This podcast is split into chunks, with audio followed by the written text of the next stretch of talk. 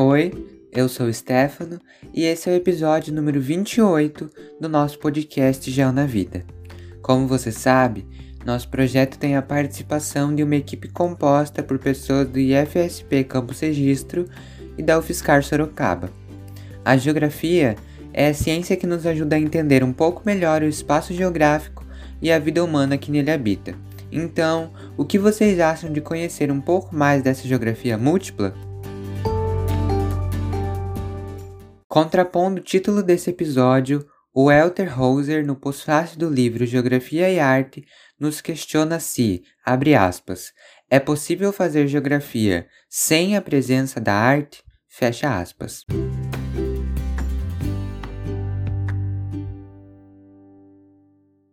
Como sempre falamos na introdução desse podcast, a geografia é a ciência que nos ajuda a entender um pouco melhor o espaço geográfico e a vida humana que nele habita. Se formos mais a fundo, vamos ver que a geografia nasce como conhecimento lá na antiguidade, porém só se torna uma ciência no século XIX.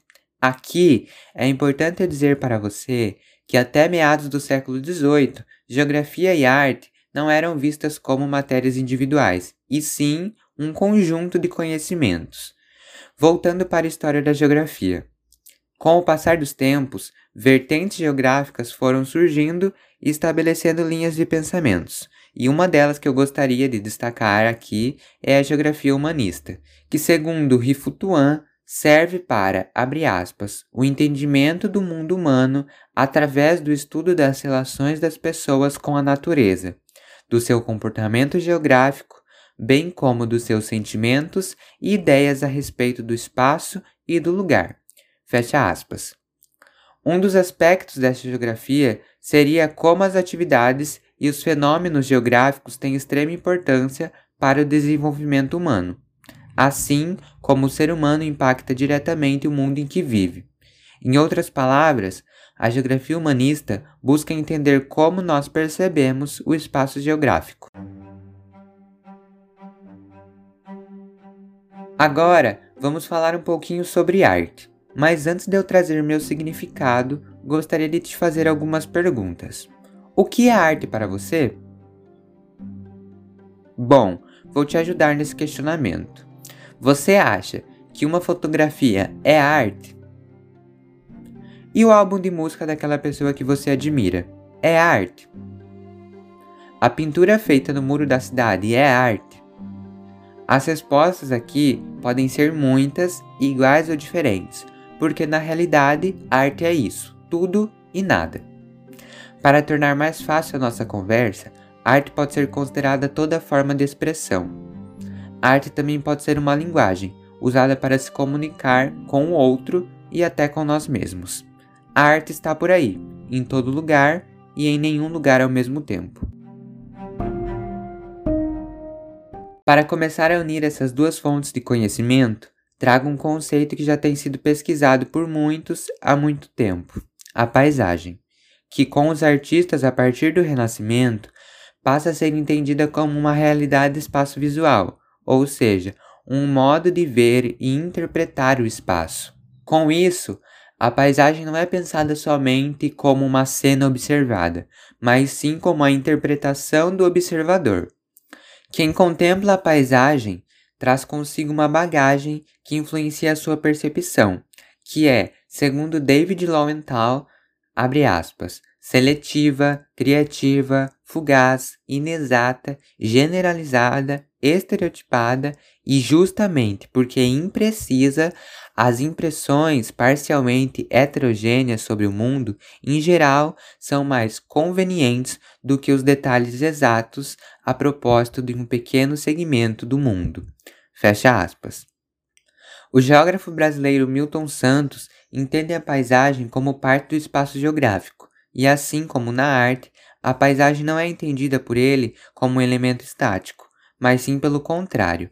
Para Milton Santos, a paisagem está em constante transformação, ao mesmo tempo em que a paisagem é resultado da acumulação de tempos. Isso quer dizer que a paisagem muda de acordo com a mudança da sociedade. E é a partir dessa paisagem que nós conseguimos entender um pouco melhor sobre as características da organização social. Por isso, nós temos diferentes paisagens em diferentes cidades. Afinal, o processo de ocupação e desenvolvimento urbano do centro de cada uma das cidades aconteceu de forma diferente. Porém, nesses mesmos centros, nós podemos encontrar elementos semelhantes que podem ser explicados pelo período em que esses centros começaram a se desenvolver. É por isso que Cananéia e Iguape, por exemplo, são ao mesmo tempo diferentes e semelhantes. O processo de ocupação colonial e as dinâmicas próprias de cada cidade definiram, com o tempo, a paisagem de cada uma delas. Novas mudanças ainda acontecerão e irão mudar ainda mais a paisagem. Além desse debate, quero apresentar a vocês a palavra tipofilia, que segundo Rifutuan de novo, é, abre aspas, o elo afetivo entre as pessoas e o lugar ou ambiente físico, difuso como conceito, vívido e concreto como experiência pessoal. Fecha aspas. A tipofilia leva em consideração a percepção, a atitude, o valor e a visão de mundo do ser humano sobre o espaço. Isso é útil, por exemplo, para desenvolver soluções duradouras para os problemas do mundo, pois como iremos melhorar algo que está ruim sem compreender primeiramente a nós mesmos? E aqui entra a nossa amada arte pois, segundo Alessandro Docena, ela consegue nos auxiliar a, abre aspas, pensar, a planejar outras realidades e a colocar em movimento o constante exercício das experimentações. Fecha aspas. Assim como Docena no livro Geografia e Arte, este episódio do Já na Vida busca afirmar uma ciência-arte geográfica criativa e original. Em um contexto geral, geografia e arte dialogam sobre as vivências humanas, que estão intimamente relacionadas com as criações visuais, literárias, sonoras, enfim, com todo tipo de criação. Mais especificamente, o artista e o geógrafo são interdependentes, pois, enquanto o artista ajuda o geógrafo a analisar o mundo mais criticamente, com sensibilidade, compreensão, complexidade, o geógrafo, a partir de seu rico saber, das suas experiências, de seus conceitos e métodos, é fonte de inspiração para que o artista possa repensar suas criações. Mas, afinal, você deve estar se perguntando como a arte se manifesta nos espaços geográficos. E para responder essa pergunta, eu convidei a contadora de histórias, atriz, graduada em licenciatura em artes cênicas pela USP, mãe e minha professora de artes, Marta Estela Abreu de Souza. A professora Marta nasceu, cresceu e se formou em São Paulo. Hoje, aos 39 anos, mora em Cananéia, dá aulas de arte no Instituto Federal de São Paulo, Campus Registro, e é produtora e atriz de uma trupe de contação de histórias teatrais, a Trupe Caracol.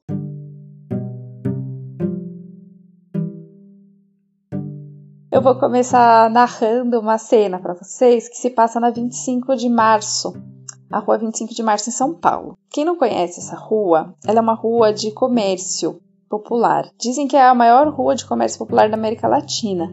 É, não é só uma rua, é um conglomerado de ruas de comércio, assim, uma loja do lado da outra, literalmente grudada, lojas assim de tecido, de aviamento, de fantasia, de eletrônicos, de maquiagem, de sapato, é, de armarinho, né? Que você pode achar material escolar, jogos, enfim, loja de embalagens.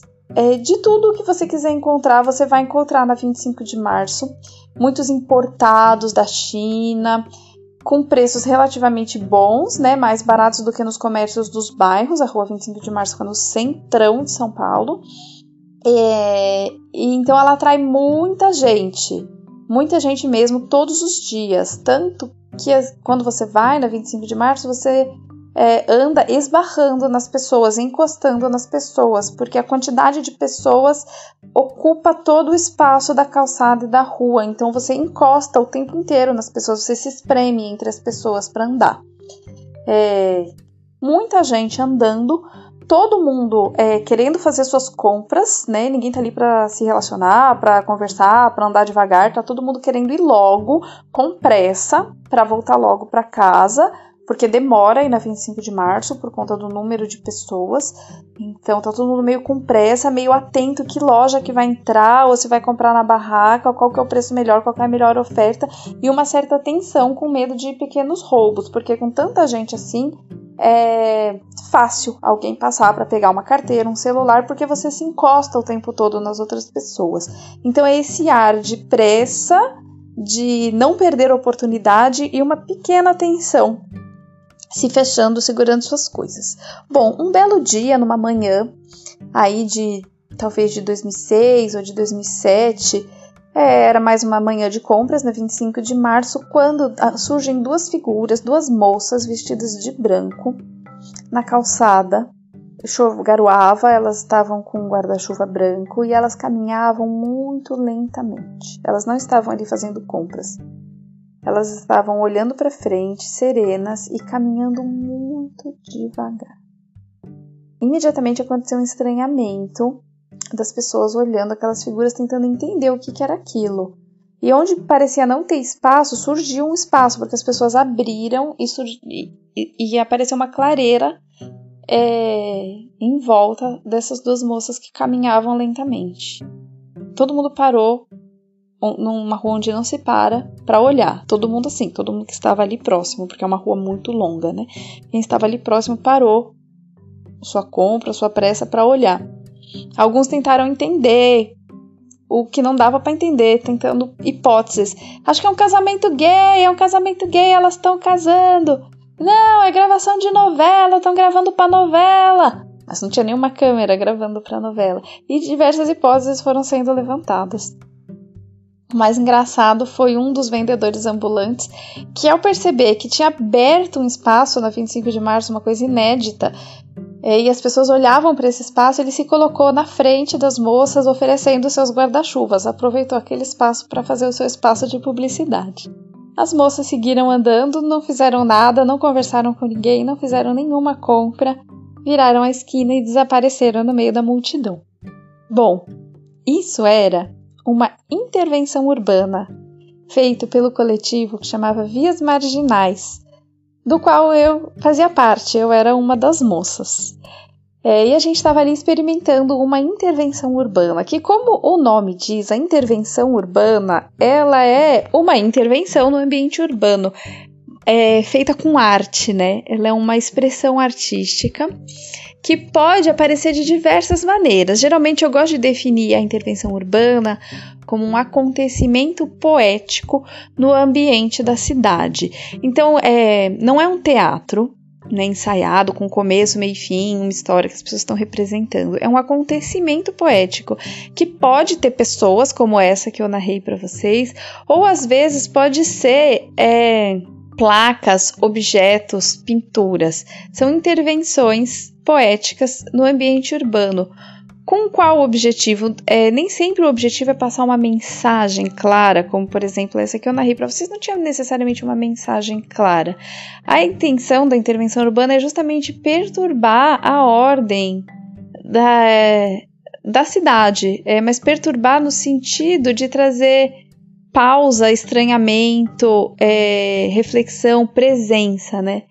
Porque as cidades, principalmente as grandes cidades, é, elas não são espaços onde as pessoas se relacionam, as pessoas é, geralmente estão indo de um lugar para o outro, corridas, assustadas, é, só querendo passar por ali para chegar no seu objetivo cada vez se relacionando menos, cada vez se colocando menos, é, seja com o lugar ou com as pessoas. Então a intervenção urbana ela traz essa pausa.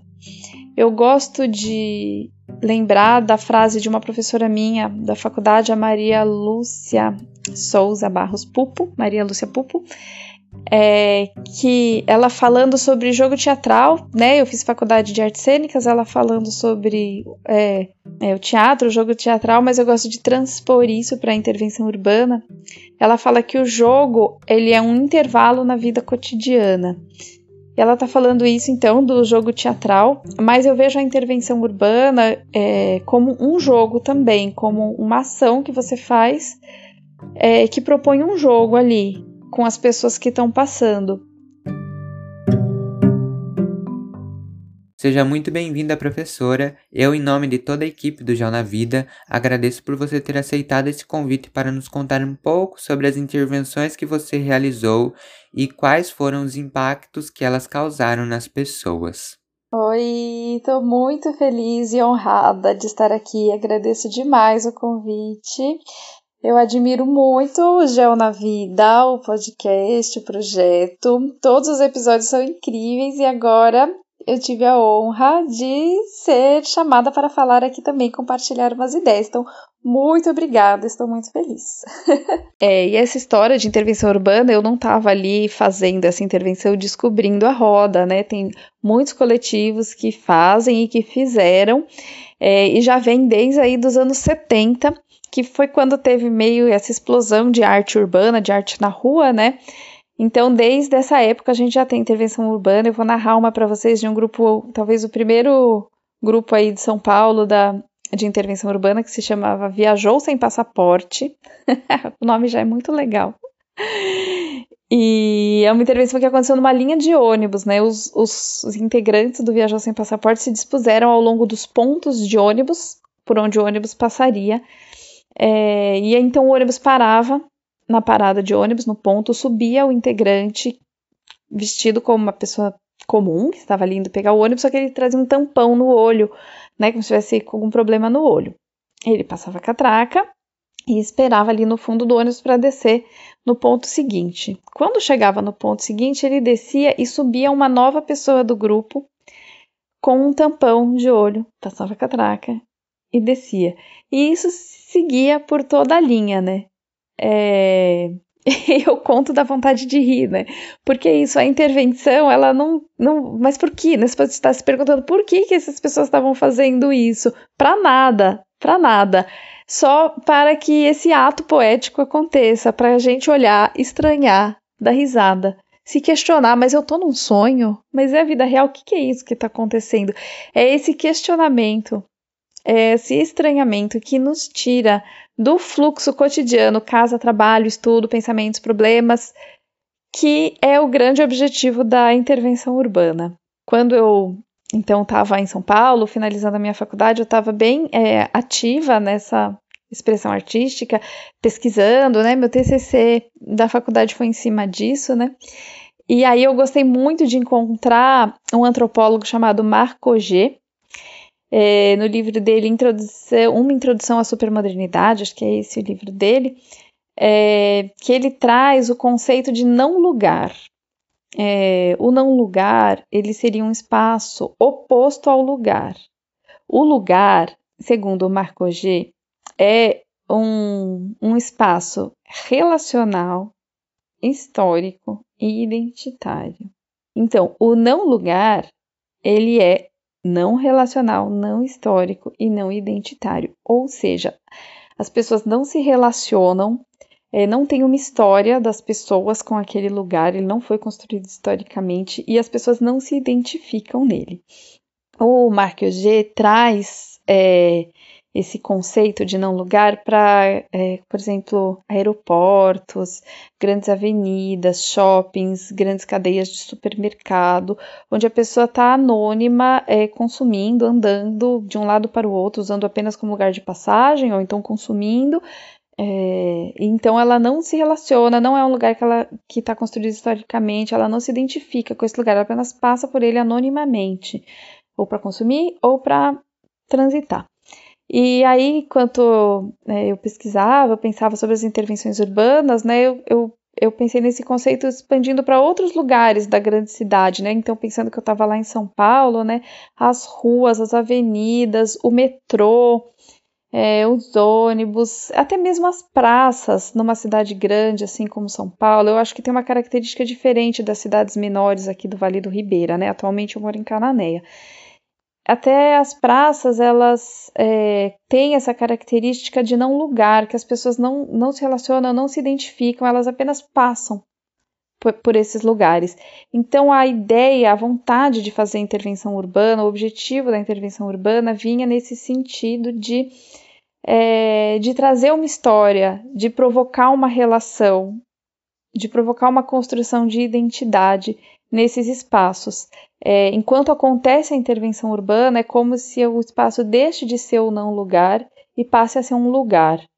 É, e talvez até depois, quando a pessoa passa por ali e se lembra da intervenção que ela vivenciou, é, ela ressignifica o que seria um não lugar, para ela pode passar a ser um lugar, um espaço que tem uma história, que, que ela criou uma relação uma vez.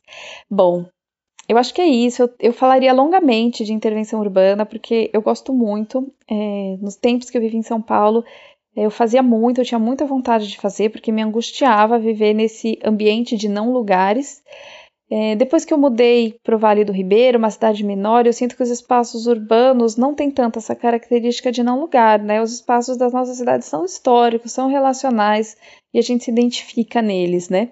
E por que, é importante a gente trazer, então, essas características de lugar para os espaços da cidade, né? De de um lugar ser relacional, histórico, identitário, porque é, a gente se apropria dos lugares e não não se apropria dos não lugares, né? Os lugares eles nos pertencem. A gente se sente parte deles e que eles fazem parte da nossa vida. Ou seja, a gente vai cuidar desses espaços que são lugares para nós, que tem sentido para nós. A gente vai cuidar, a gente vai cobrar políticas públicas, a gente vai colocar a mão na massa nós mesmos, a gente vai criar relações de comunidade. E isso tudo traz qualidade de vida para a gente e para os outros que passam por esse espaço também. É, então, para mim, o grande objetivo das intervenções urbanas, na minha visão, é, não é a mensagem ou o que, que ele está querendo dizer com aquela intervenção específica, né? O que que está querendo dizer aquele cara com o tampão no olho no ônibus ou aquela menina de branco andando devagar. Não é a mensagem em si da intervenção, mas é de criar é, essas características de lugar naquele espaço para que então as pessoas se apropriem, passem pouco a pouco a se apropriar desse lugar, é, transformando a qualidade de vida dessas próprias pessoas, de quem vive ali. Mas ultimamente eu tenho sido convidada a pensar sobre intervenção urbana é, de diversas formas, e uma delas é esse convite para estar tá aqui no Gel na Vida. E começou a me dar uma vontade de fazer intervenção urbana de novo, assim. Então você aí que está me escutando, se você mora por aqui no Vale, tiver uma ideia, pode me chamar. Vamos pensar em alguma coisa. Tudo que a Marta nos disse mostra como a cidade se torna palco para uma arte que podemos chamar de efêmera, ou seja, vivida somente naquele momento. Além disso, o espaço urbano pode se tornar uma tela para que os artistas dialoguem com as pessoas daquele local, ao mesmo tempo em que desperta as reflexões, interpretações e percepções dos artistas que, ao desenvolverem suas obras, se apropriam do espaço em que elas foram criadas. E para falar um pouco mais sobre isso, eu convidei o Gustavo Ding, artista visual, estudante de licenciatura em artes visuais na Universidade Cruzeiro do Sul e atuante na área do grafite desde 2012. Ele também coordenou cursos e oficinas de grafite no SES, IFSP, Unisep, CEL, SENAC, ONGs, escolas e muitos outros projetos itinerantes. Ding morou no distrito do Grajaú, em São Paulo, até 2016 e atualmente movimenta a cena no interior de São Paulo, no município de Registro. Seja muito bem-vindo, Gustavo. Eu, em nome de toda a equipe do Já na Vida, agradeço por você ter aceitado esse convite para nos contar um pouco sobre as suas obras e o impacto delas no espaço em que estão inseridas. Olá a todos, é, sou Gustavo Ding, eu que agradeço o convite para participar desse podcast. Minha, minha relação com a cidade já, já vem de um tempo e sempre me fez criar essa percepção, né, de apropriação do espaço urbano, né. Quando se fala de grafite, a questão que, que mais fica explícita é, de quem é a cidade, né? A cidade é minha, é sua, é nossa, né? de quem é a cidade. E o artista urbano é, se apropria dela, né?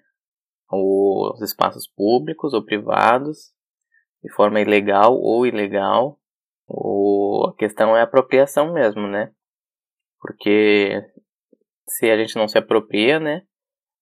Alguém vai se apropriar. E o grafite tem disso, dessa apropriação mesmo, né? E, e eu como artista vejo tenho muito dever, né, de, de pensar no diálogo, né, da cidade com com, a, com os cidadãos, né, ou e vice-versa, tudo isso.